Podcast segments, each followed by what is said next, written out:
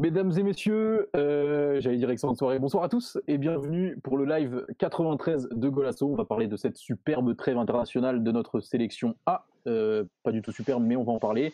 On reviendra dessus euh, avec nos chers collègues et on reviendra également sur cette superbe phase de groupe de nos U21 qui rencontreront donc l'Italie, si je ne me trompe pas, si je ne m'abuse, en quart de finale du coup de l'Euro U21. Et pour m'accompagner ce soir, j'ai avec moi euh, évidemment le euh, vice-chef de Golasso, puisque c'est moi maintenant. Alex, comment vas-tu, Alex? Écoute, ça va, ça va, ça va. Euh, tout va bien. on est sorti du chômage, donc tout va bien. On est heureux, on est content. on félicite Alex qui vient de trouver un emploi. Et du coup, bah, je te laisse ma place pour, pour présenter cette émission. Merci, j'en suis, j'en suis honoré et je tâcherai de, relever cette tâche. Euh, et du coup, ton dauphin euh, à la troisième place, Mathieu, comment vas-tu? Salut Ton, bonsoir à tous, bonsoir à tous nos auditeurs et merci de prendre cette place de présentateur euh, à, la place d'Alex. Vu que c'est comme ça, c'est pas moi qui le fais, donc je reprends ce qui est écrit dans mon contrat, c'est chroniqueur et pas présentateur. exactement, je sais, je sais que les membres de Golasso préfèrent quand c'est moi le chef, euh, puisque je suis un meilleur chef. Euh, non, je rigole. Bon, euh, trêve de plaisanterie, Dany également est avec nous. Dany, comment vas-tu? Ça va très bien. Et toi, Ton, chef de Golasso? Ça va, ça va, merci beaucoup. Et, et Kevin, pour compléter ce 5 majeur ce soir, comment vas-tu? Bonsoir chef, ça va très bien. bonsoir à tous les auditeurs. Ça va, ça va. Plus sérieusement, on va revenir du coup sur euh, le match contre ce fameux match contre le Luxembourg euh, du, Portugal A et également sur euh, faire un bilan de cette trêve internationale. On commencera par ça et on reviendra du coup sur le 21 ensuite. Et donc le Portugal qui s'est imposé après avoir galéré, on peut le dire, pendant toute une mi-temps, hein, carrément, contre le Luxembourg, qui veut prendre la parole pour parler de ce match d'abord et ensuite on reviendra sur, on reviendra ensuite sur, sur cette trêve en général. Euh, je vais laisser peut-être Mathieu nous, nous, nous, résumer un peu le match, entre guillemets. Et, euh, et, ensuite, on fera, on fera tourner la parole. C'est gentil, Ton, de commencer par moi pour un match qui a été euh, difficile à suivre quand même. Ça a été un peu un match Twitter, hein. ça a été un peu un match entre la télé et le téléphone, tellement des fois c'était c'était un peu imbuvable. Cette année, j'ai l'impression que c'est beaucoup de matchs Twitter. Hein. Aussi, mais tous, pas, pas surtout avec la sélection, mais sur ce match-là en particulier, c'est vrai que c'était difficile à, à suivre. Alors c'est vrai que la composition de départ est comme d'habitude avec le Portugal. On a, enfin pas qu'avec le Portugal, mais c'est vrai que quand on voit cette composition avec, euh, avec on a, c'est vrai qu'il n'y avait pas, il y avait pas Bruno Fernandes, mais il y avait un peu tous les fameux, enfin pas les, les, les, autres, enfin, Jean Félix, Bernardo Silva qui était aligné avec avec Ronaldo, plus Renato qui était enfin titulaire dans un match officiel, euh, accompagné de Ruben Neves et donc censé être un, numéro 6 plus plus créatif que que Palin et Danilo, donc euh, c'était c'était euh, des individualités qui, qui, étaient intéressantes sur le papier, bien évidemment, mais après il faut savoir les faire jouer ensemble et on en parlera peut-être avec les U21 après, mais en A en tout cas on a beaucoup de, mal à les faire jouer ensemble. On a l'impression que sur, sur ce match-là, c'était un peu importe qui était là, c'était au départ, parce qu'après il y a eu des entrants qui ont fait, qui ont fait, qui ont fait un bon match, euh, notamment Pedro Neto, mais c'était un match qui était, enfin, qui était symptomatique de toute la trêve internationale de mars et aussi un peu de la trêve internationale de novembre déjà, où on a un Portugal euh, sans idée, sans, sans véritable ouais, sans idée dans, dans, les différents moments du match. On a, enfin, moi, ce qui m'a le plus choqué en première mi-temps, c'est cette incapacité à presser le Luxembourg. Ça, on en a parlé un peu avec Alex. Ça faisait presser carrément. On est bloc haut du Luxembourg, on se faisait malmener. Oui, non, le, Luxembourg a réussi à nous presser, mais ça, c'est pas. Ça, dire, on a, quand, le Luxembourg a, essayé de nous presser plutôt de plus plus collectif que nous, enfin nous on l'a pas du tout pressé parce que collectivement on n'avait pas envie presque, et que quand le, Luxembourg a essayé un peu euh, voilà nous mettre cette pression, ce bloc haut, euh, déjà là aussi on a eu des difficultés, pas tout le temps, un peu moins qu'avant je trouve, mais on a eu des difficultés à ressortir proprement. Et moi ce qui me choque le plus, c'est ce côté qu'on n'arrive pas qu'on pas à presser. Et face au Luxembourg, euh, tu es le Portugal, tu es une équipe qui est censée surdominer ce genre de match, qui doit imposer qui doit imposer, enfin le, le, pressing est une est une arme plus parfois fois plus que tactique, mais pas aussi une norme mentale dans ce côté que tu veux écraser l'adversaire. Et enfin, nous, on les a laissés jouer. Dès qu'on perdait le ballon, il n'y avait pas de contre-pressing, il n'y avait pas de, de pressing euh, ensuite quand, quand, quand, quand, les Luxembourgeois ont essayé, ont essayé de ressortir, parce que les Luxembourgeois, par rapport à leurs moyens et par rapport aux joueurs qu'ils ont, qui sont nettement meilleurs qu'il y a une dizaine d'années, quand on a commencé à suivre les sélections, euh, bah, ont essayé de jouer par rapport à leurs moyens, ont essayé de, de bien mieux jouer que nous. Ça, c'est une évidence. Et, euh, réussi, bah, voilà, ils ont réussi à marquer ce but par, par Gerson Rodriguez. Et après, après, voilà, réaction, les individualités ont commencé un peu euh, à se, voilà, à se mettre un peu dans, dans, la danse et ça, ça a fonctionné. Mais c'est plus encore une fois les individualités qui sauvent face à une équipe qui est quand même encore nettement inférieure à nous qu'un collectif qui était censé dès les premières minutes imposer quelque chose à une équipe euh, qui est quand même sacrément inférieure euh, au Portugal, il faut, il faut quand même l'admettre. Euh, je me tourne vers, vers Dani, toi qui as vu un de tes joueurs favoris, on le sait, et un des autres également, Renato Sanchez, être titulaire dans ce match-là, et qui a été l'une des seules satisfactions, si je puis dire, de ce match-là, à mon sens en tout cas. qu'est-ce que tu as pensé du coup de, Renato, et qu'est-ce que tu as pensé de ce match?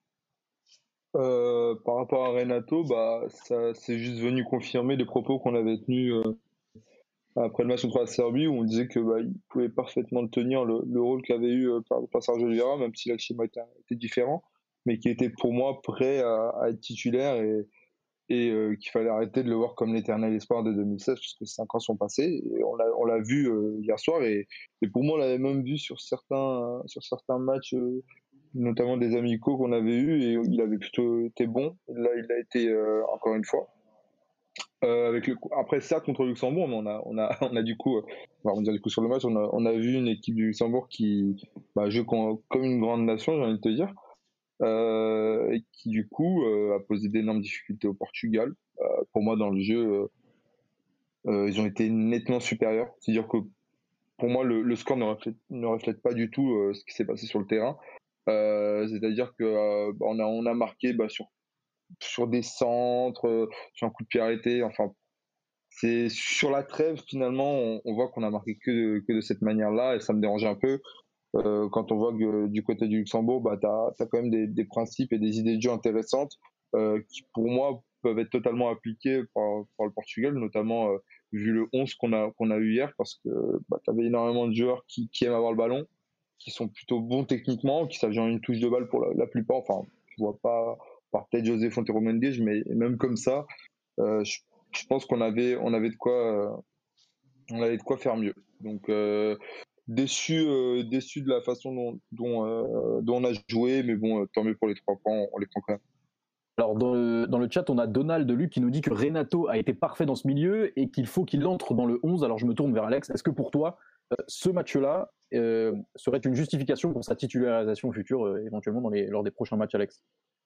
Pas forcément direct dans le 11, pas forcément direct dans le 11, parce que tout dépend, euh, je dis toujours qu'une équipe type en sélection, ça n'existe pas vraiment, parce que tout dépend de l'équipe que tu as affronté en face, euh, du contexte. Euh, voilà, donc euh, dans le 11, peut-être pas. Moi, j'aimerais en tout cas, mais en moins un titulaire bis. Quoi. C'est aujourd'hui, c'est pas possible que, que Renato pendant quelques mois a été le, on va dire le cinquième milieu. J'ai l'impression qu'il passait derrière Ruben Neves, qu'il passait derrière Moutinho, qu'il passait derrière Sergio Oliveira, qu'il passait derrière Bruno Fernandes. Et ce mec-là, avec son talent et, surtout ce qu'il apporte sur le terrain, en aucun cas ça doit être le cinquième, cinquième choix au milieu, ça doit être un titulaire bis.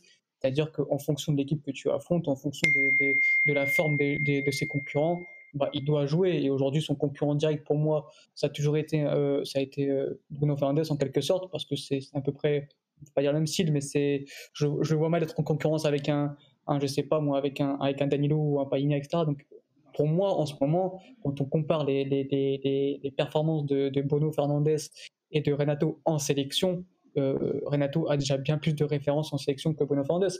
Voilà, c'est son match contre le Luxembourg euh, vient rajouter, encore une fois, vient montrer qu'il doit être euh, de plus en plus titulaire dans ces sélections, qu'il ne doit pas être considéré comme un remplaçant.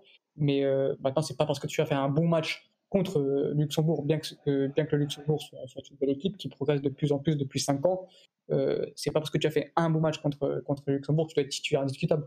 Par contre, ça prouve que juste que bah oui, il doit être, considéré un peu plus par Fernando Santos. Donc euh, il a clairement marqué des points euh, lors de ce match-là, un des seuls, euh, avec notamment également euh, Pedro Neto. Kevin, qu'est-ce que tu as pensé de ce match-là? Et du coup, qu'est-ce que tu as pensé de cette fameuse entrée de Pedro Neto qui a un peu changé l'équipe et qui nous a sûrement permis de retourner la situation? Euh, bah déjà par rapport à ceux qui m'ont comment dire qui ont gagné des points euh, sur cette trêve, moi je dirais que c'est Pedro Neto déjà. Avec euh, Diogo Jota aussi, je mettrais de Diogo Jota dedans. Parce que même si on sait qu'il est dans le jeu, bah c'est difficile pour lui, mais il a cet instinct de, de tueur qu'on n'a pas dans, dans cette équipe. Et Enfin, il a très bien- Ronaldo ne pas cette année, quoi. Enfin, quand- voilà, mais durant cette trêve, on l'a pas vu Ronaldo. Et c'est lui qui a, qui a remplacé ce côté buteur euh, et qu'on n'avait pas dans cette équipe. Et il a bien montré où là il a une occasion, il la met. Euh, pas comme Ronaldo, il en a eu 5-6 où, où il les a pas mis au fond. Et, oui, Pedro Neto, bah, pour moi, c'est le, le type d'ailier qu'on n'a pas, euh, ou en tout cas qui est pas titulaire dans, dans, ce Portugal actuel. C'est cet ailier percutant qui peut te faire la différence à tout moment.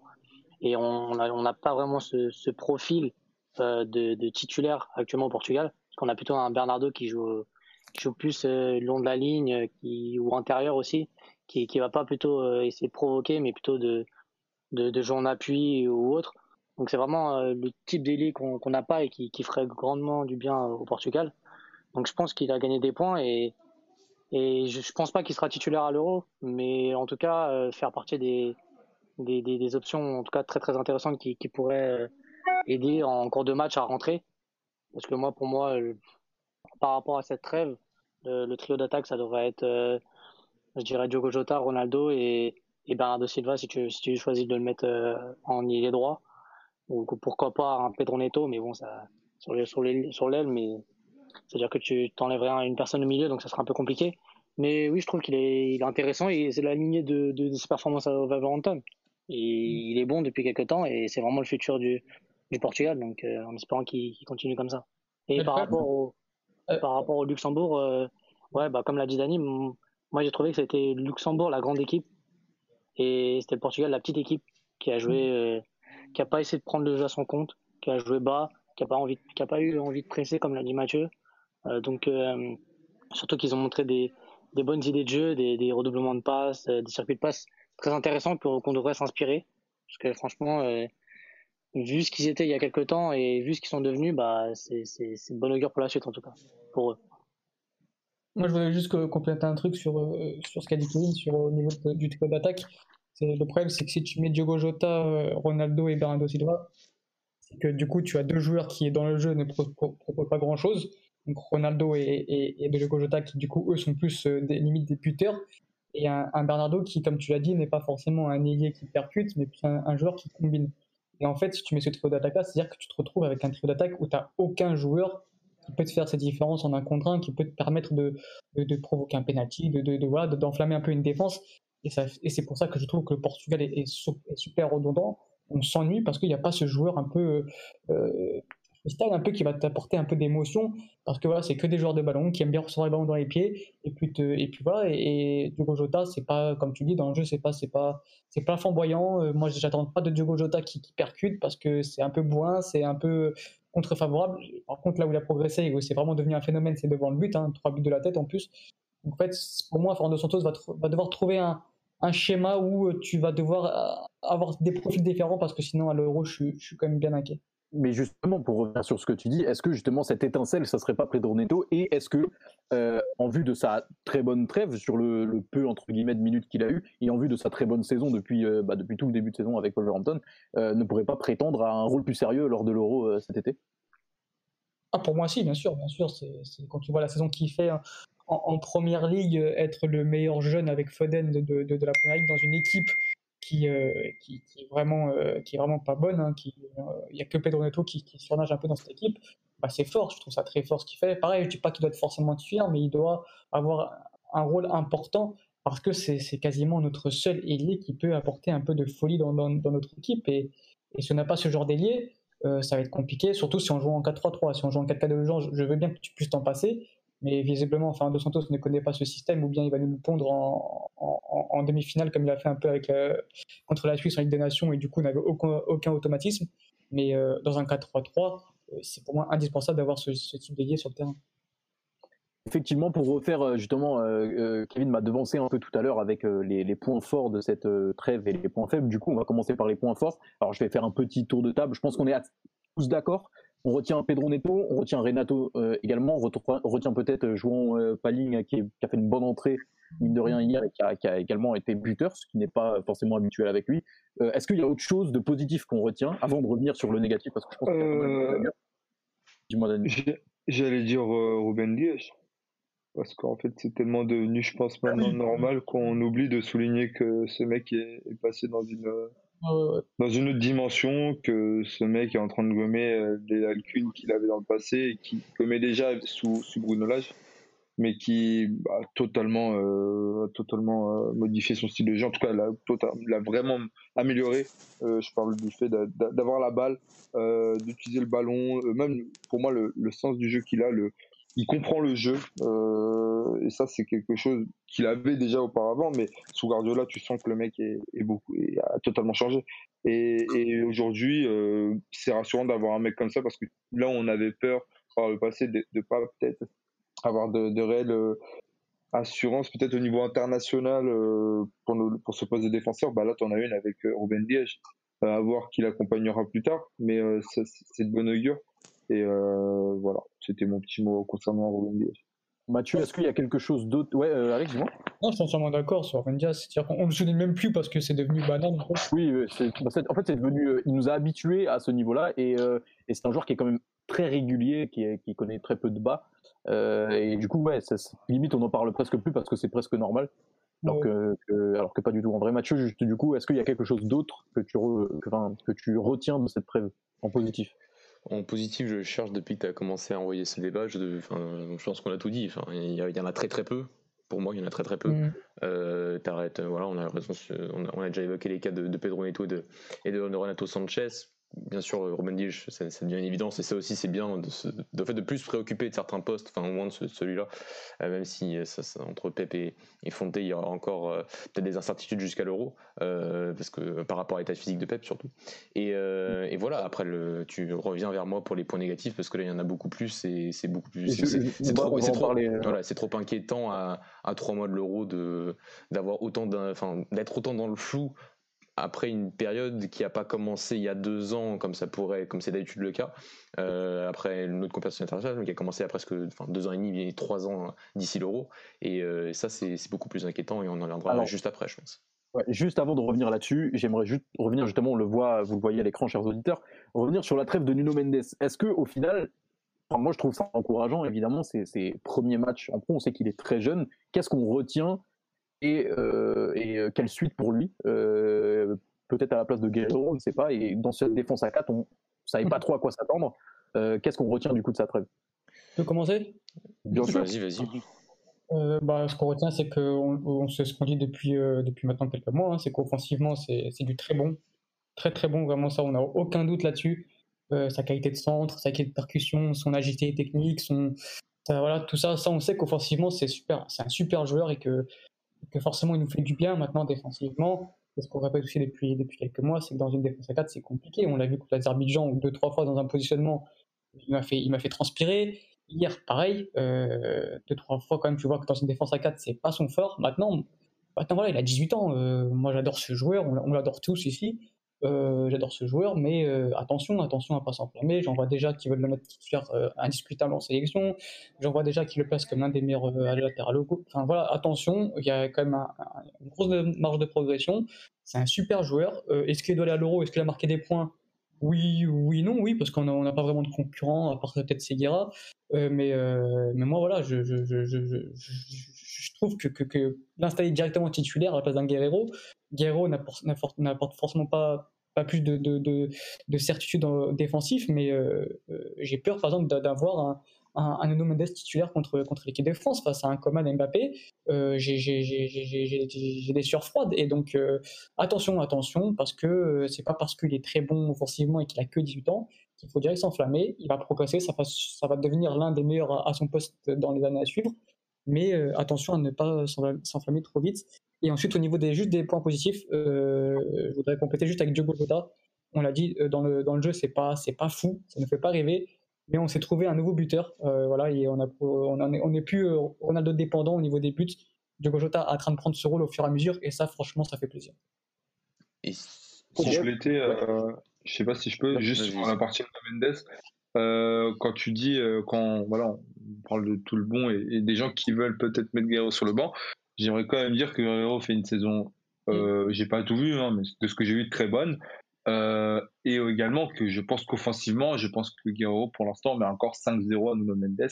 de ce que je vois aussi. Donc, c'est de très bon augure pour Nuno Mendes, mais Guerrero, c'est quand même son registre, c'est qu'offensivement, bah, il est énorme. C'est même pas en fait, c'est comme tu dis, c'est en fait c'est deux rôles différents, deux profils différents. Guerrero, c'est tout dépend de ton ailier que tu as en face. Si tu as un ailier percutant, euh, Guerrero, c'est peut-être plus intéressant de le mettre parce qu'il va venir à l'intérieur du jeu combiné avec l'ailier. Mais si tu as, un joueur fixe qui va plus venir à l'intérieur, c'est peut-être plus intéressant de mettre un Nuno Mendes. Donc moi les deux, en fait, si on parlait avec l'euro, je serais rassuré, mais je veux juste dire attention à pas s'enflammer avec Mendes. Et manifestement, tu n'es pas le seul, puisque Ruben Neves, qui a joué cette trêve internationale et qui est dans notre chat, manifestement, nous dit qu'il doit être convoqué et pas titulaire régulièrement. Euh, donc, euh, donc euh, nos auditeurs ont l'air d'accord. Mathieu, tu avais quelque chose à rajouter, il me semble? Ouais, bah, Alex m'a un peu devancé sur le côté profil de No Mendes et de, parce que c'est exactement ce qu'il ce faut remarquer. No Mendes est un, est un joueur bien différent de Rafael Guerrero, qui en sélection, enfin, No Mendes a encore beaucoup de matchs en sélection à faire devant lui, mais on sent quand même les mêmes problèmes défensifs que Guerrero en sélection, notamment aussi dans une défense à 4, parce que j'ai des souvenirs l'année dernière de Guerrero dans une défense à 5 aussi, où c'était excellentissime, euh, à la fois défensivement et à la fois offensivement, surtout offensivement, ça c'est aussi quelque chose, et encore cette année c'est encore, euh, très, très, fort, et dans un, voilà, dans un registre bien différent, qui est, qui est capable de, mieux combiner, une technique encore un peu plus raffinée à, l'heure d'aujourd'hui, et, et donc c'est vraiment une satisfaction de se dire qu'on peut avoir ces deux joueurs euh, différents j'ai envie de dire avec un, sélectionneur euh, qui a un peu plus d'idées, ça pourrait, euh, voilà, entre certains matchs avoir Arnaud Mendes et dans d'autres matchs avoir un Rafael Guerrero, vu la, diversité des profils qu'il a à ce poste-là, qui est rassurante pour les quelques années à venir du côté de la sélection. C'est clair que c'est. Moi, ce que je veux rajouter, c'est c'est satisfaisant que maintenant on ait un, arrière-gauche même en doublure, qui peut être comme Mendes, et de pas avoir un, Mario Ruin, un Mario, pardon, qui, qui, qui, qui fait tâche dans, dans, cette équipe. Donc euh, c'est bien d'avoir, même s'il n'est pas titulaire, Mendes, d'avoir un, remplaçant de qualité en tout cas, et qui peut euh, potentiellement être titulaire euh, très rapidement. C'est la diversité des profils fait un peu notre richesse. Et du coup, si on bascule de l'autre côté, si on bascule de l'autre côté dans tous les sens du terme, et qu'on passe à droite, on peut parler des, un peu des, pas des points faibles, mais des points noirs de cette trêve internationale. Qu'est-ce qui, où est passé João Cancelo euh, euh, pendant cette trêve, messieurs? Euh, Je ne sais même pas vers qui me tourner, peut-être vers Dani. Qu'est-ce que tu as pensé de sa trêve? Et ensuite, je demanderai à tes camarades. Ah. mais Certes, non, mais c'est pas le Cancelo que tu vois à City, c'est sûr, mais c'est pas non plus l'équipe de City, c'est pas le même rôle, c'est pas ce qu'on lui demande. je peux, moi, je comprends que qu'on le voit encore fébrile sur certaines phases défensives, surtout. Euh, notamment parce que je pense que City est trop peu de fois confronté à ce genre de situation. Certes, moi pour moi, quand je pensais début en section, c'est nettement mieux. Euh, déjà parce que même dans le jeu aujourd'hui, il se porte beaucoup plus vers l'avant et euh, il est beaucoup plus, pour moi, disponible. Certes, défensivement, pour moi, voilà, il doit encore faire mieux. Euh, il va faire mieux, je, pense, parce que pour moi, à ce poste-là, je, ne vois que lui, parce que ne, pas le mettre lui, pour moi, ça serait problématique. Euh, après, si euh, il y a mieux en sélection, si Cédric performe, écoute, après, il faudra aussi revoir ça. Il faudra aussi voir ce qu'on lui demande en fait sur le terrain. Après, c'est sûr que sur le match du Luxembourg, pour moi, il doit faire bien mieux. il loupe 3-4 passes qu'il ne doit pas louper. Après, pour moi, c'est beaucoup d'erreurs aussi euh, collectives qui font que, bah, voilà. C'était compliqué pour lui, mais pour moi, c'était pas non plus euh, catastrophique, on va dire. Alex, un mot sur euh, cette trêve hivernale de, de Joao Cancelo? Ah, moi, il Moi, c'est comme je dis souvent, je serais toujours plus exigeant avec ce genre de joueurs qu'on considère comme des, des cracks générationnels, qu'on considère comme les meilleurs à son poste, et qu'au final, ils arrivent en sélection, et c'est pas du tout les mêmes joueurs. Moi, je, je, veux bien entendre que forcément c'est pas City, euh, c'est pas les idées de jeu de City, c'est pas les mêmes déplacements que City, ça c'est de la faute à, à Fernando Santos, ça je pense qu'on est d'accord. Euh, si, euh, si Cancelo est, moins bien, c'est parce que aussi peut-être les idées de jeu de, de Fernando Santos sont, sont, aussi pas, ne sont pas correctes. Par contre, moi, ce qui m'agace, c'est la nonchalance. La nonchalance je, je, crois qu'hier, il loupe vraiment quatre passes de suite, mais toutes faciles. Et ça, c'est pas c'est pas question de système, c'est pas question de de, de, qualité technique, c'est juste une question d'envie et de, et de, sérieux. Et moi, là-dessus, Cancelo, il doit progresser là-dessus parce que parce que c'est un joueur phénoménal. Et, moi, cette trêve est trop insuffisante pour lui. Donc, il a la chance que qu'il met 10-0 à tous les autres latérales, que du coup, il n'a pas vraiment de concurrent à son poste-là. Mais, il va falloir qu'il se réveille, je pense, parce qu'on aura besoin, aura besoin d'un grand Cancelo pour l'Euro. Et euh, en termes de grands joueurs dont on aura besoin pour l'Euro et qui est un peu passé à côté de sa trêve, on peut également parler du fameux, euh, du grand CR7. Euh, Mathieu, est-ce que tu as un mot à dire d'abord sur Cancelo peut-être et sur cette trêve de Cristiano Ronaldo qui est complètement passé littéralement à côté oui, sur Cancelo, un petit mot, c'est, euh, ça traduit déjà un truc plus global sur cette trêve, c'est que oui, euh, ça a manqué de plan de jeu du côté de Santos, ça a été une, une faillite total sur certains bouts de match de cette trêve. Euh, oui, ça manque d'idées, et ça fait longtemps qu'on le dit, euh, mais euh, sur cette trêve internationale, il y a aussi le niveau individuel de certains joueurs qui, en fait, qui, peuvent pas être une excuse à tout, en fait. C'est-à-dire que quand tu vois le niveau de Cancelo hier face à Luxembourg, quand tu vois le niveau de Bruno Fernandes face à l'Azerbaïdjan et, la Serbie, quand tu vois le et surtout ces deux-là, et, surtout parce qu'on attend beaucoup de ces deux-là quand même aussi en sélection. Euh, euh, pour moi, il y a une énorme partie des deux dernières trêves qui sont sur le dos de Fernando Santos. Ça, on est tous d'accord.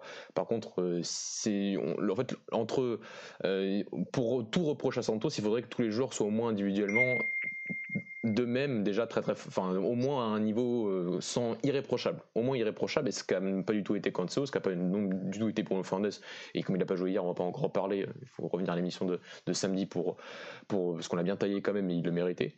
Et, voilà. Et sur Cancelo je suis je suis d'accord sur euh, encore sur le fait que à City c'est impossible d'avoir le Cancelo de City. C'est impossible parce que même dans une équipe euh, même dans, avec un sélectionneur qui a une d'immense idée de jeu laisser de mettre un Cancelo sur des phases offensives au milieu de terrain ou entre les lignes et ça faut, faut, faut du travail il faut beaucoup plus de temps il faut un entraîneur qui, qui ait ces idées là propres et c'est pas le cas de Santos.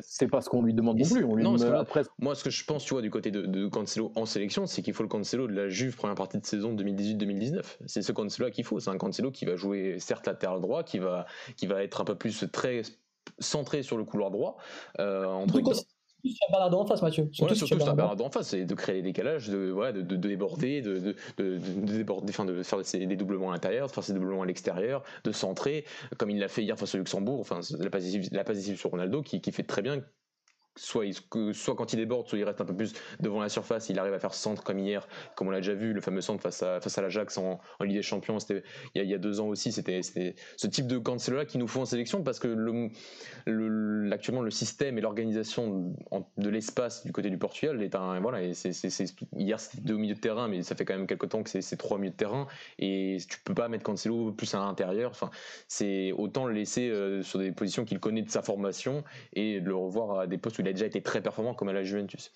Euh, ça, c'était mon avis sur Cancelo. Et sur Ronaldo, tellement petit sur, sur enfin, voilà l'un ou l'autre aussi l'exemple du, joueur qu'il faut pas épargner parce que enfin sur cette trêve là il a été il a été il a été exécrable enfin je suis, désolé mais c'est aussi le niveau qu'on peut pas montrer on peut pas tout reprocher au sélectionneur quand on voit ce niveau là parce que je suis désolé je pense pas que ce soit les idées de Santos sur cette trêve là qui fait que Ronaldo Bruno Fernandes et João Cancelo soient aussi mauvais sur ces trois matchs je pense pas. Euh, honnêtement, je pense pas.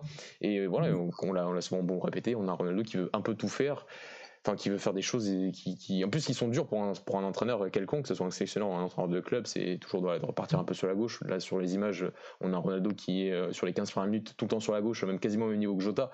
Enfin, c'est dur pour un sélectionneur de aussi d'avoir un, un, joueur qui, en plus, lorsqu'il marque pas, lorsqu'il presse pas, a pas beaucoup d'excuses après pour euh, autant faire un peu ce qu'il veut sur le terrain et ne pas respecter euh, un, minimum de plan de jeu, un minimum de, stratégie dans le match. Et, et je comprends que ça puisse être compliqué, même si ça n'excuse pas tout du côté de Fernando Santos sur cette rêve, loin de là. Mais il y a aussi certains comportements de certains joueurs qui sont quand même sacrément énervants. D'ailleurs, tu m'as un peu euh, spoilé entre guillemets, puisque du coup, le dernier point noir sur lequel je voulais revenir, c'était pas finalement, enfin, c'était finalement Fernando Santos. Kevin, toi, qu'est-ce que tu as pensé de cette trêve de Cristiano Ronaldo et, et de l'équipe Quel autre point noir tu vois que l'on n'a pas cité déjà?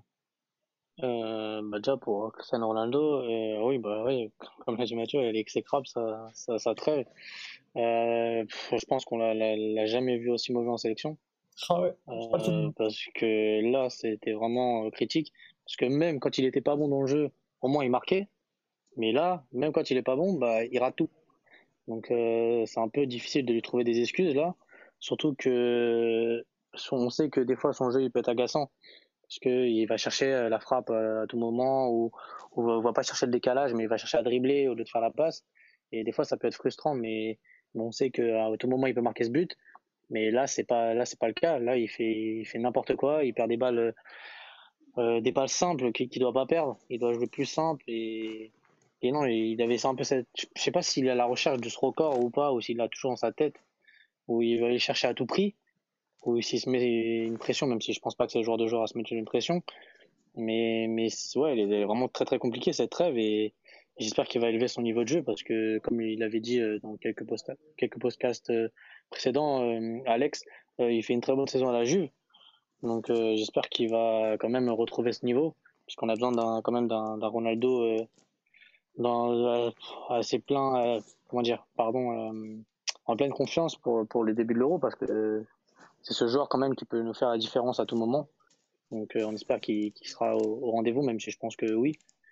Et sur la trêve, bah que dire, bah les, on n'a pris aucun plaisir sur cette trêve.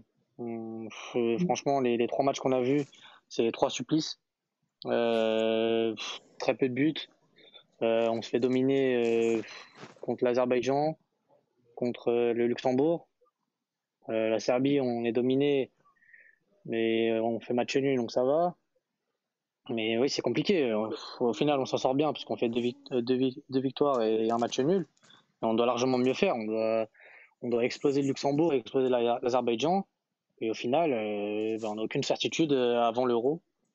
Donc mmh euh, c'est clairement inquiétant, même si euh, je pense que ça peut que, on peut pas faire pire en tout cas que ce qu'ils ont fait euh, sur cette trêve. Donc ça peut être que mieux. En fait, ce qu'il faut se dire, c'est que le, le, résultatiste qui est en moi, parce que je, tout le monde le sait ici, je suis beaucoup résultatiste. Je, je trouve que, que, le résultat apporte beaucoup plus d'émotion parfois que, que, le jeu, mais ça, c'est que mon avis à moi, je respecte les autres. Mais le résultatiste qui est en moi se dit bon, ok, on a 7 points sur 9 en, en ayant joué euh, la Serbie et le Luxembourg à l'extérieur, qui sont deux belles équipes. Donc, ok, on, est content pour ça, surtout quand on voit que, l'Allemagne perd aujourd'hui contre la Macédoine, quand on voit que l'Espagne fait 1 contre la Grèce. Enfin voilà, c'est compliqué en ce moment pour toutes les grosses nations. Vas-y, on est premier de notre poule, on a 7 points sur 9. Euh, vas-y, ok, c'est bien. Mais après, il y a le l'analyste entre guillemets parce que je suis pas vraiment analyste et l'amour du football qui se dit qu'on ne peut pas se contenter de ça, surtout quand tu as des joueurs de, de, de, telle qualité sur le terrain. Ok, euh, il y a encore beaucoup de choses à prouver, parce que tu n'en as pas beaucoup qui ont des grosses références internationales. Tu as beaucoup de potentiel, mais tu n'as pas vraiment de joueurs encore très très confirmés. Euh, mais tu ne peux pas te contenter de, ça, tu ne peux pas te contenter de, souffrir contre Luxembourg, tu ne peux pas te contenter de, gagner 2-0 contre la Serbie et ensuite de te faire remonter de 2, tu ne peux pas te contenter de, gagner que 1-0 contre l'Azerbaïdjan euh, et ensuite en ayant quasiment peur de te faire égaliser. Tout ça, c'est quand tu es le Portugal, quand tu es champion d'Europe 2016, quand tu prétends être l'une des meilleures équipes au monde, parce que c'est ce qu'on dit sur les réseaux, c'est ce, qu'on, ce que Fernando Santos souhaite mettre aussi en place, que de faire peur aux, autres, autres, équipes. Tu ne peux pas te contenter de ça et, Fernando Santos doit trouver une, une, alchimie parce que, comme je dis souvent, euh, pour moi, l'Euro 2016, on n'a pas, on, pas gagné l'Euro 2016 en jouant mal parce que tu ne gagnes pas une compétition en jouant mal, ça c'est faux. Tu gagnes une compétition européenne comme ça parce que tu joues bien. Certes, c'était pas un football alléchant, mais pour moi c'est voilà, c'était cohérent, c'était solide, ça jouait très bien en bloc équipe, ça, se projetait vite devant. Euh, donc voilà, on a gagné l'euro comme ça. Euh, maintenant, moi, s'il faut gagner l'euro comme ça, je signe des deux mains. Le problème, c'est que Fernando Santos, euh, j'ai l'impression qu'en fait, il sait pas quoi faire. Parce qu'il essaye de, mettre un site de jeu parce qu'il y, a plus de, joueurs offensifs et de qualité. Mais le problème, c'est qu'il sait pas faire ça. Il sait pas faire ce type de football. Ça fait qu'aujourd'hui, aujourd'hui, on ne pratique pas un beau football parce qu'on ne sait pas défendre et on ne sait pas attaquer. Et à deux mois de euh, l'euro c'est inquiétant. Donc moi, j'ai envie de dire, limite, Fernando Santos, vas-y, retourne au BABA, retourne à faire ce que tu sais faire, bloc équipe, projection vite vers l'avant, et ensuite, bah, ciao, merci pour tout, parce qu'aujourd'hui, on a une génération qui, demande à, être exploité et à proposer du goût. Effectivement, euh, tu as assez bien résumé cette, euh, cette euh, trêve. Je vais demander à Mathieu peut-être pour le, pour le terminer sur la trêve internationale DA. Oui, je, je, rebondir sur ce qu'a dit Alex. le, résultat, surtout en sélection, est, quelque chose qui apporte une émotion incroyable et généralement, enfin, que ce soit l'équipe de France ou l'équipe du Portugal ces dernières années, l'ont bien remarqué que, que, gagner reste, surtout en équipe nationale, reste, reste le plus important. Mais malgré le fait que ça reste des sélections et que sur une compétition internationale qui se joue sur très peu de matchs au final, t'as pas besoin d'un d'un immense processus euh, offensif ou défensif euh, pour, pour battre les autres sélections, euh, surtout en comptant la qualité individuelle grandissante du côté du Portugal. mais il faut un minimum de chemin, il faut un minimum de processus. C'est-à-dire que là, je vois rien actuellement. Je vois rien. Je vois une équipe qui s'est pas pressée. Je vois une équipe qui sait pas défendre en bloc, enfin qui si, qui, défend très peu en bloc bas, mais qui qui, qui, le fait pas non plus si souvent que ça. L'adversaire aussi ne, ne, le préconise pas. je vois une équipe qui a du mal à s'organiser, qui a du mal à construire, qui a du mal à occuper tous les espaces qui doivent être occupés pour euh, débloquer les verrous que les équipes adverses peuvent te, peuvent te mettre en face de toi. Je vois, je, vois une équipe qui a, beaucoup de, qui a beaucoup de mal même en transition, qui a beaucoup de mal quand on la presse. Et quand ça fait trois ans que tu, tu, tu, sors de cet échec à la Coupe du Monde 2018 et que tu en es à là à trois mois de l'Euro, bon, c'est, ça reste très inquiétant et ça donne. Le seul espoir, c'est bien sûr un, niveau individuel de certains joueurs euh, à l'Euro qui serait, qui compenserait tout ça, qui compenserait ces lacunes en termes de, en termes d'idées, en termes de, de, jeu pour pouvoir atteindre cette gagne qui, qui ne se fera pas, qui, qui, peut être plus esthétique ou pas. De toute façon, elle se fera selon un chemin. Et en 2016, il y avait un chemin qui était, d'un point de vue esthétique, très, très, très pas, pas, le plus joli possible, c'est vrai, mais qui a permis de gagner et qui est qui, euh, avec un peu de réussite aussi. Euh, il en faudra aussi si on veut aller loin dans toutes les autres compétitions qu'on aura ces, ces, prochaines années. Euh, mais là, le truc, c'est que en fonction de, l'identité des joueurs qu'on a, parce que, enfin, je suis d'accord avec Alex, mais je me dis avec un Bernardo Silva, avec un Jean Félix en terrain, avec un Bruno Fernandes, avec peut-être un Ronaldo, mais avec tous ces joueurs-là, je, vois mal comment tu peux vraiment défendre en bloc bas et ensuite attaquer en contre-attaque. Tu vois, c'est que je me dis là vraiment tu vas aller vraiment déjà que je trouve qu'avec ces idées, enfin le fait qu'il n'y ait pas d'idée, tu vas vraiment à l'encontre de l'identité de certains joueurs, que sont Jean Félix, que sont Bernard Silva. D'ailleurs Jean Félix tu le fais jouer très très peu sur cette internationale, c'est vrai qu'il s'est blessé hier. Bernard Silva, euh, c'est plutôt aussi un peu démarqué en termes de, créativité, euh, même si je l'ai déjà vu mieux faire. Euh, que ce soit Bruno Fernandes, on n'en parle même pas, on en a déjà parlé. Et tous ces joueurs-là, certes, pour certains, notamment pour Bernardo, c'est le côté qu'ils ont du mal à aller aussi plus haut parce que l'identité de l'idée entre guillemets du coach va vraiment à l'encontre de l'identité des joueurs.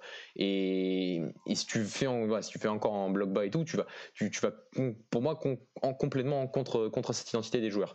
Euh, et, donc voilà. Donc euh, c'est une question de d'idées de de, de principes qu'on a du mal à observer et qu'à trois mois de l'euro, on leur se répète, c'est quand même hyper, c'est hyper inquiétant et je le répète, il faudra sûrement peut-être, malheureusement, un niveau individuel euh, qui cache un peu toutes ces lacunes en termes de jeu à l'euro. Ah, je ne dis pas qu'il faut jouer en bleu hein, je dis, dis pas ça du tout. Je dis juste que en fait, là, il a train de tâtonner. En fait, il sait pas, il sait pas comment jouer. Il, se dit oui, vas-y, j'ai des, des, joueurs sur le terrain qui, qui sont extrêmement forts techniquement. Donc vas-y, je vais essayer de pratiquer un peu de football, sauf que Fernando Santos, euh, que je sache, durant toute sa carrière, n'a jamais pratiqué un football attrayant dans, chaque équipe qu'il a, qu'il a coaché.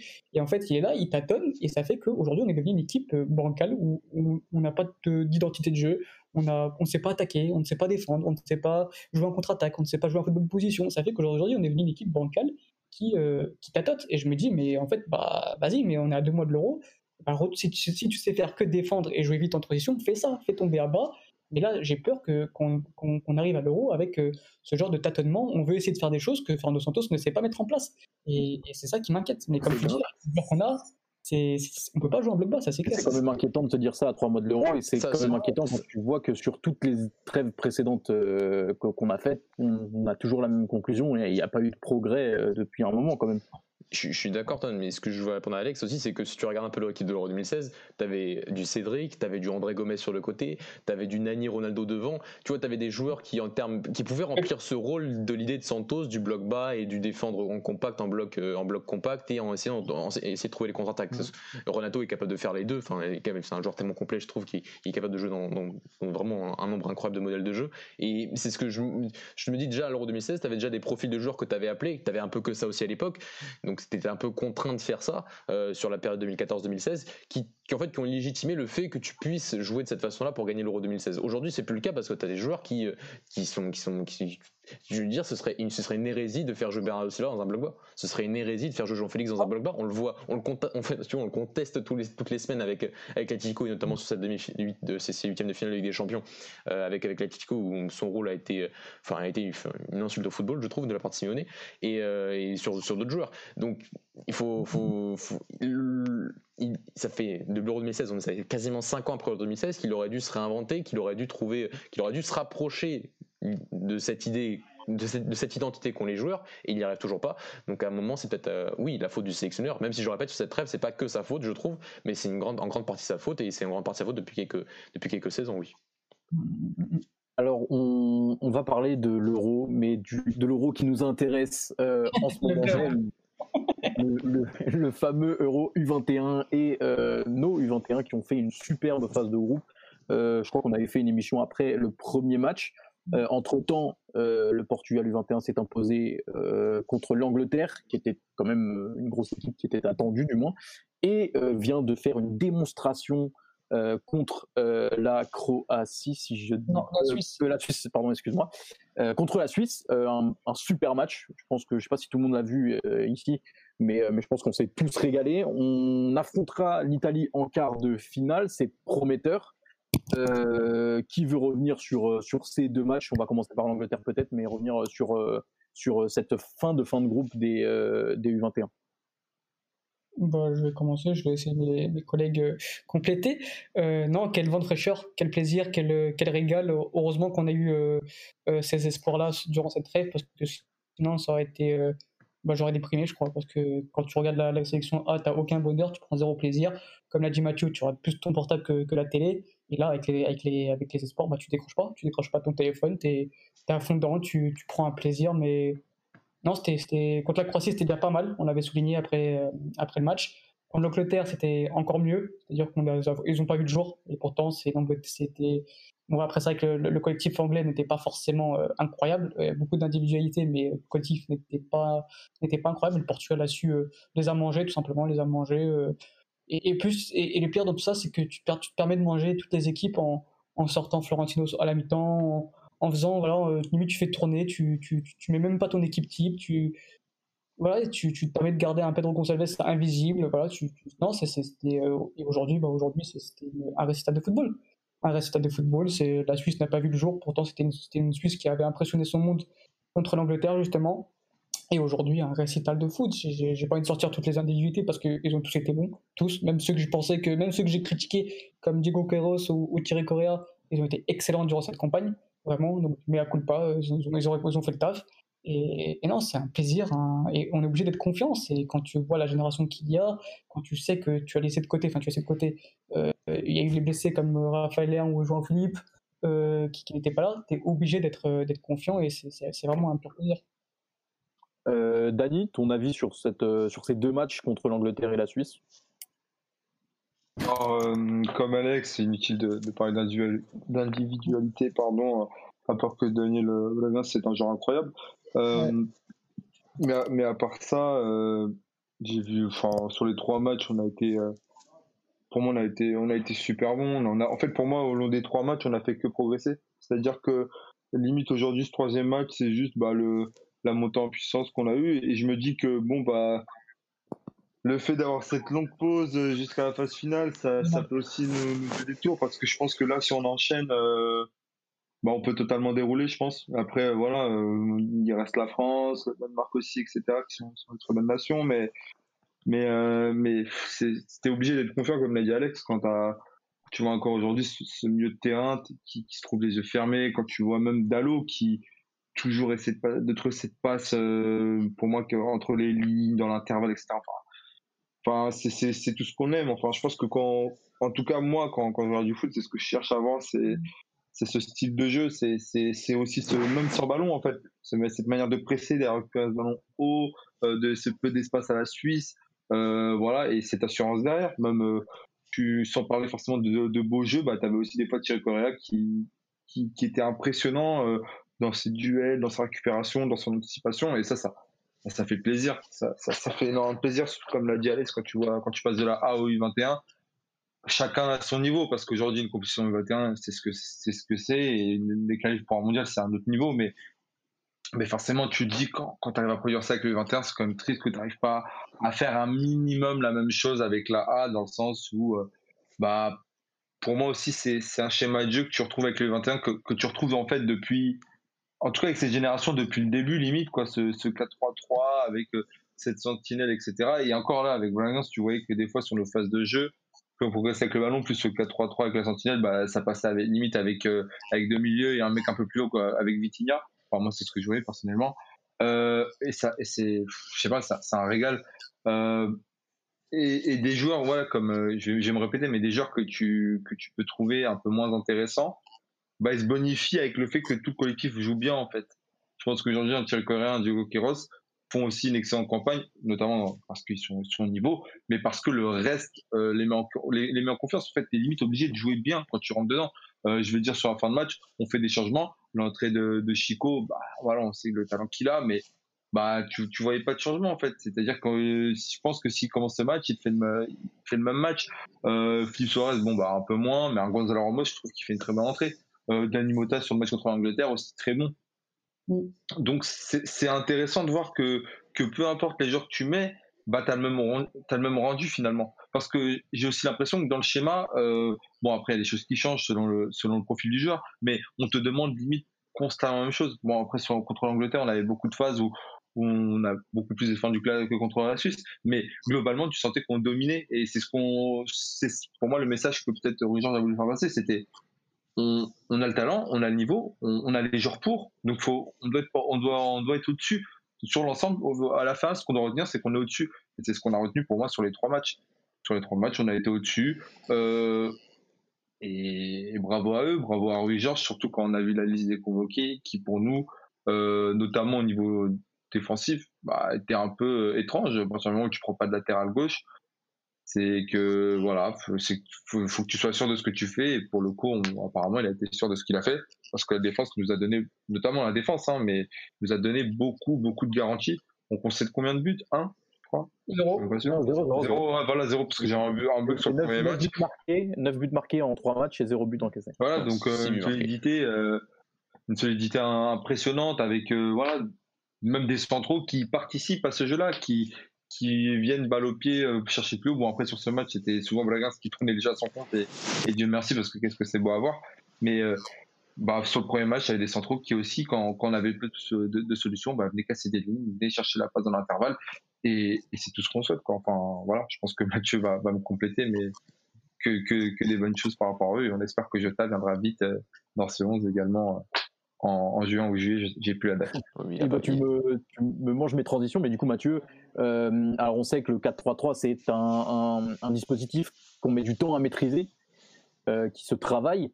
Euh, Qu'est-ce que tu as pensé, toi, du coup, de ces deux matchs, puisqu'on connaît ton avis du premier, vu qu'on avait fait une émission après, et, et qu'est-ce que tu retiens, du coup, de cette phase de groupe?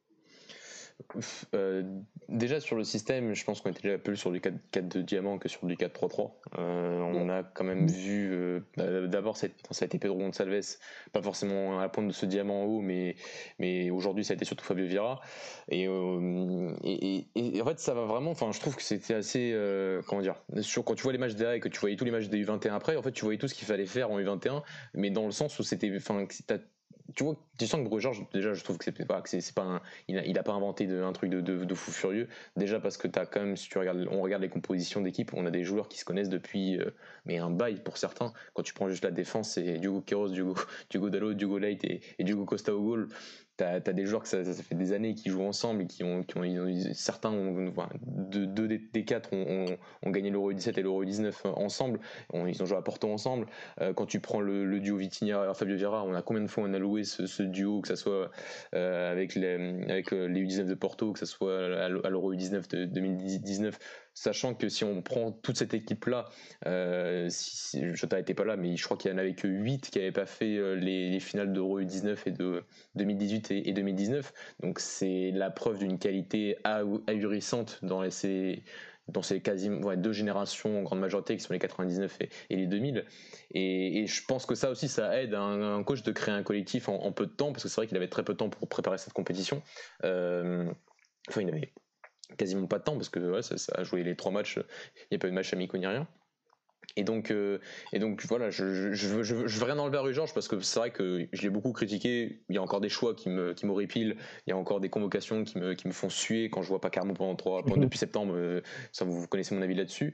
Euh, mais il faut reconnaître que sur cette trêve là, il a été, il a, il, a mis en valeur des joueurs de façon assez simple avec ce 4-4 de diamant, en mettant Vitinha, en mettant Fabio Vieira dans des positions et dans des espaces qui font qu'ils vont se bonifier. Daniel Bragance aussi. T'as eu du Jetson et du Florentino qui ont, enfin Florentino était, je trouve pas mal, Jetson un peu moins, mais qui se connaissent aussi très, très bien et qui, font partie de cette génération 99 et qui qui sont aussi un autre symbole de, cette, de ces connexions qu'il y a entre ces joueurs depuis plusieurs années déjà. Et il, fait, il récupère aussi un travail de la formation, euh, que ce soit dans les clubs ou, dans les sélections de jeunes, et Alex en parlera tout à l'heure, je pense, euh, du travail fait ces, dernières années. Donc c'est bien. Maintenant, il a une équipe nouvelle parce que beaucoup de ces joueurs aussi n'avaient pas joué ensemble. Il a créé quelque chose de, très sympathique et ces joueurs-là se sont extrêmement bien exprimés. Donc voilà, tu n'as pas besoin d'inventer un truc de fou furieux en termes de jeu, en termes d'idées pour mettre un peu tes, tes, tes, individualités en évidence pour atteindre ce niveau collectif qui est, qui excellent sur, cette, sur ces trois matchs, euh, si on fait, si on, fait un, bilan de ces, un bilan de ces trois matchs. Donc, euh, donc très satisfaisant c'est la marche à suivre, euh, pas que pour les sélections U21, je trouve, euh, parce que c'est, euh, ça reste une sélection et ça reste, il y a peu de préparation, il y a aussi peu d'entraînement et pourtant ça, afficher ce niveau dans une compétition internationale, la plus, pour moi, la compétition la plus difficile en termes de jeunes au monde, euh, mhm. bah, ça, c'est, vraiment très mal augure. Et ça aussi, en fait, on est toujours inquiet depuis quelques années parce qu'on est aussi inquiet par rapport à certains de ces joueurs qui jouent très peu, qui jouent très peu dans leur club alors qu'ils ont déjà 21, 22 ans. Et ça, c'est vrai que c'est un autre débat et que c'est plus au niveau des clubs et au niveau de la direction sportive certains clubs vis-à-vis de ces jeunes-là, euh, mais ils arrivent en compétition, on est inquiet et ils sortent, que ce soit en U19, même avec, euh, à l'Euro U19 en 2018 ou en 2019 où il y avait énormément d'absents, ils sortent à chaque fois des compétitions de, incroyables en, termes de, résultats et surtout en termes de jeu. Et c'est dire la qualité déjà intrinsèque de ces joueurs-là à tous les niveaux et euh, c'est de très très bon augure pour la suite du Portugal en fonction du sélectionneur qu'il y aura dans les années à venir. C'est clair.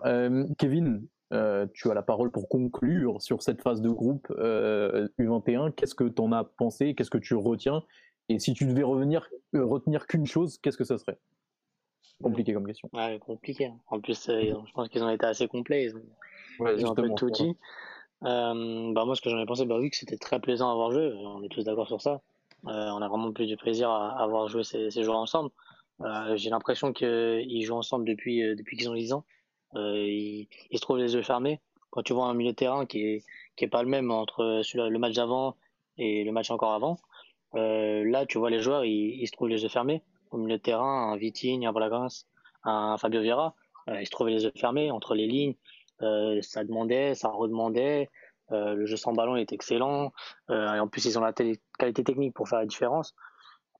franchement, T'as juste envie de dire, euh, regardez les, regardez les jouer, euh, regardez comment c'est beau, regardez comment c'est simple le football, parce que, parce que vu ce qu'ils font, euh, franchement, je trouve qu'on a vraiment une très très bonne génération. Je pense que c'est, c'est l'une des meilleures générations qu'on a eues au Portugal, en tout cas en jeune.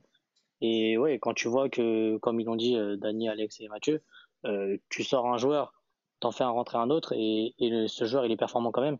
Euh, c'est dire que c'est dire le comment dire la, qualité de cet effectif et surtout euh, le, le, groupe qu'ils ont formé, en tout cas le, collectif qu'ils ont que Rue Georges a, a, réussi à former.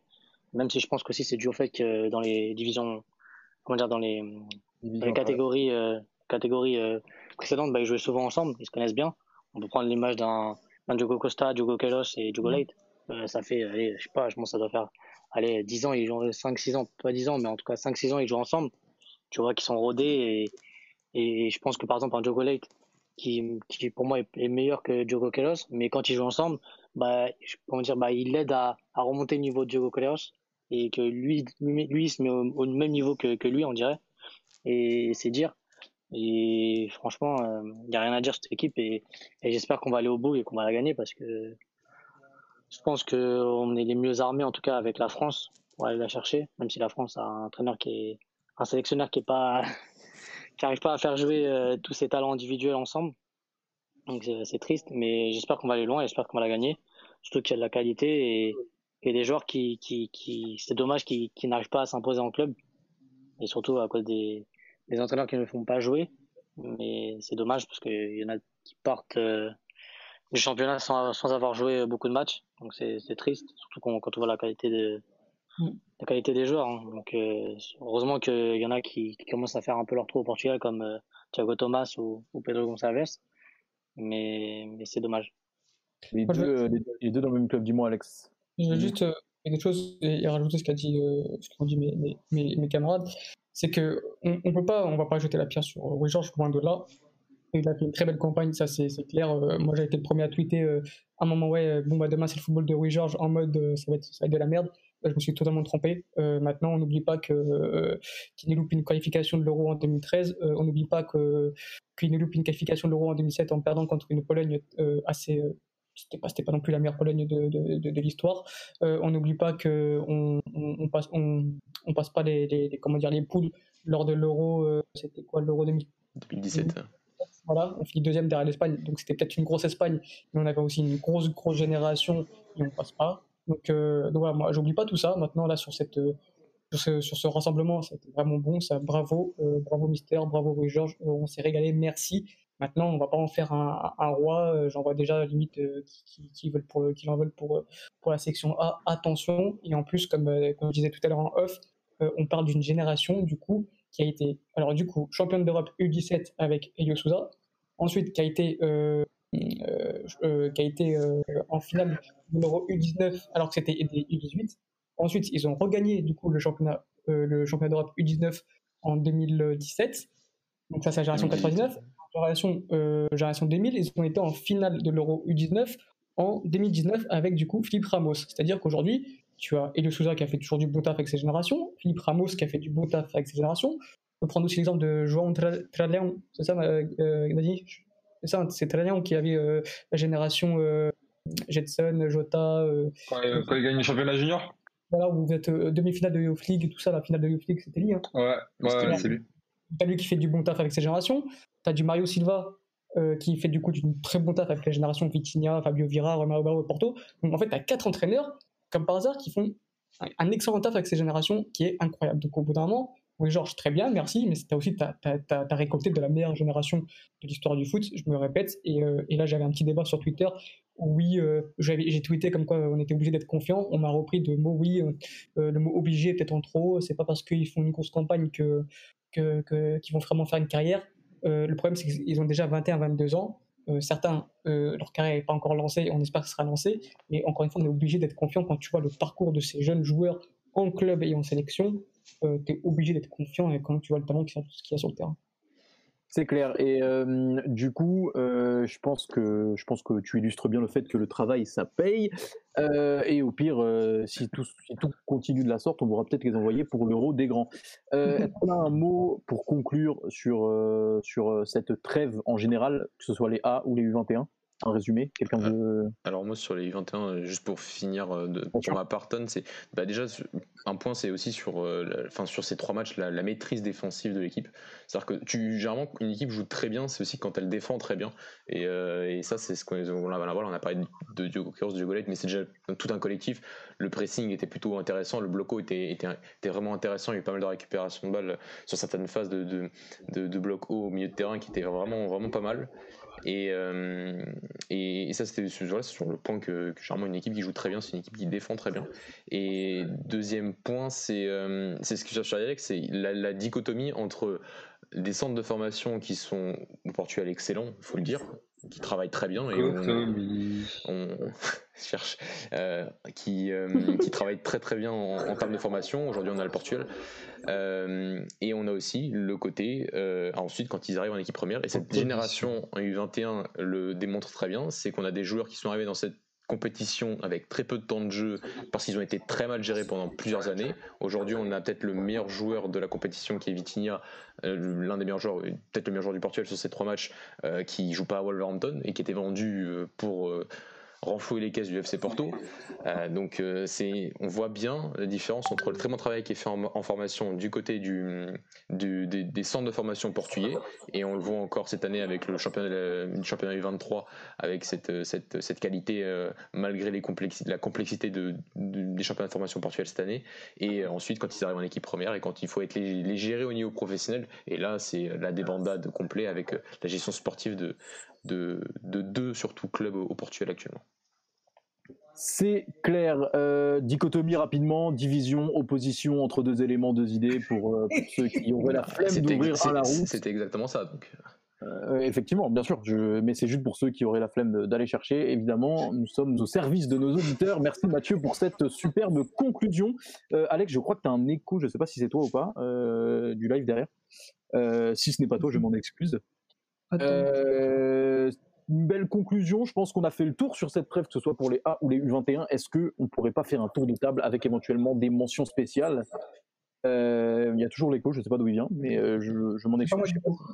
Ok, bah écoute, très bien. Le daron d'Alex qui écoute Alex. c'est fort possible.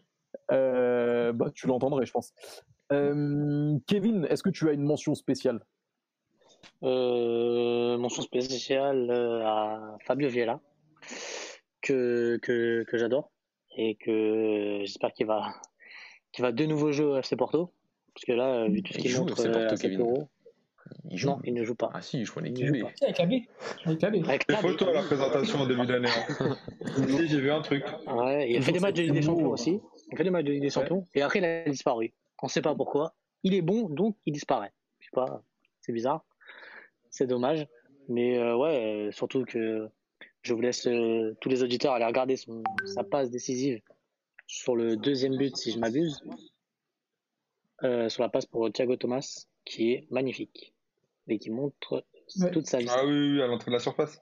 Oui, c'est sur le deuxième but. Et eh ben, on, te remercie pour cette, euh, cette mention spéciale. Euh, Est-ce que quelqu'un d'autre a une mention spéciale? Peut-être Dany, peut-être Mathieu ou Alex? Euh, bah, Je vais me permettre, si, si je peux. Mention spéciale à, à Benfica, euh, qui a fait une vidéo euh, que, à mon sens, j'ai trouvé exceptionnelle.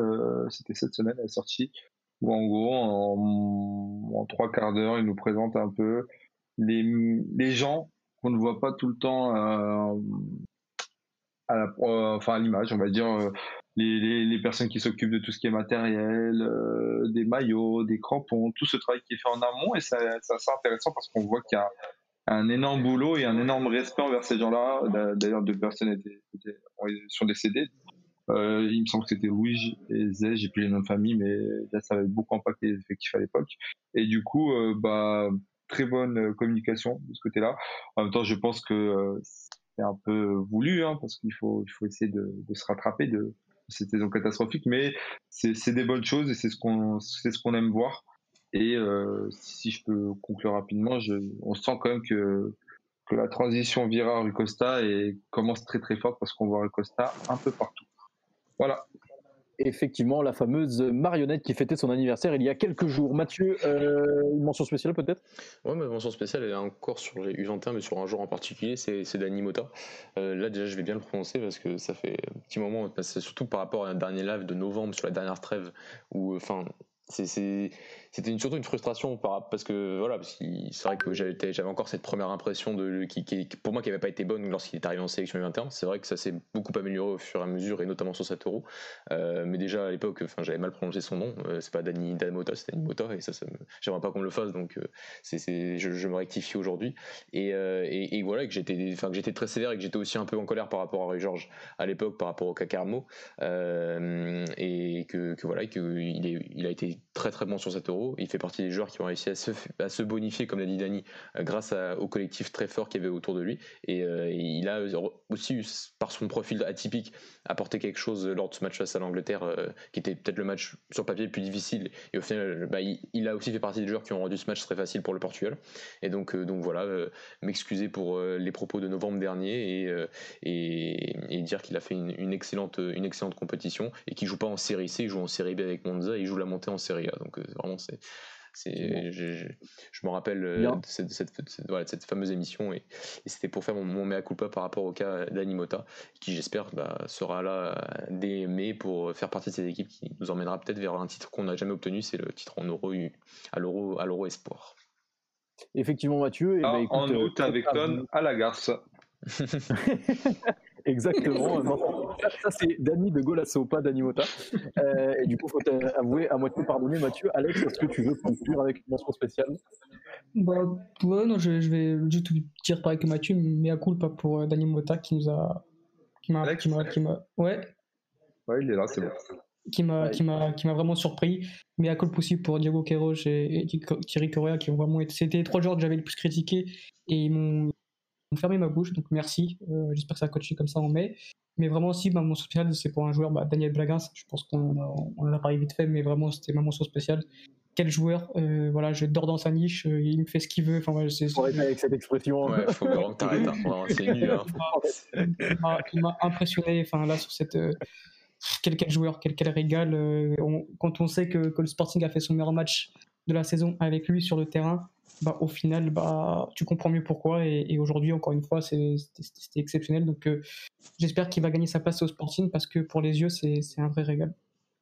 Et bah, au top. On, je conclue avec ma, mention spéciale peut-être pour Joao Philippe qui n'a pas pu participer à cette euh, phase de groupe, évidemment parce qu'il joue les avant-postes pour, se, pour, se, pour être titulaire avec Valladolid. Absolument pas, il ne joue pas, pas du tout, il est blessé depuis six mois. Euh, messieurs, merci de m'avoir accompagné ce soir. Euh, enfin, on va retrouver le football des clubs. On sait que ça, fait, a fait débat cette semaine. Euh, certains préfèrent les clubs, certains préfèrent le euh, football international. ça fait du bien aussi parfois une pause.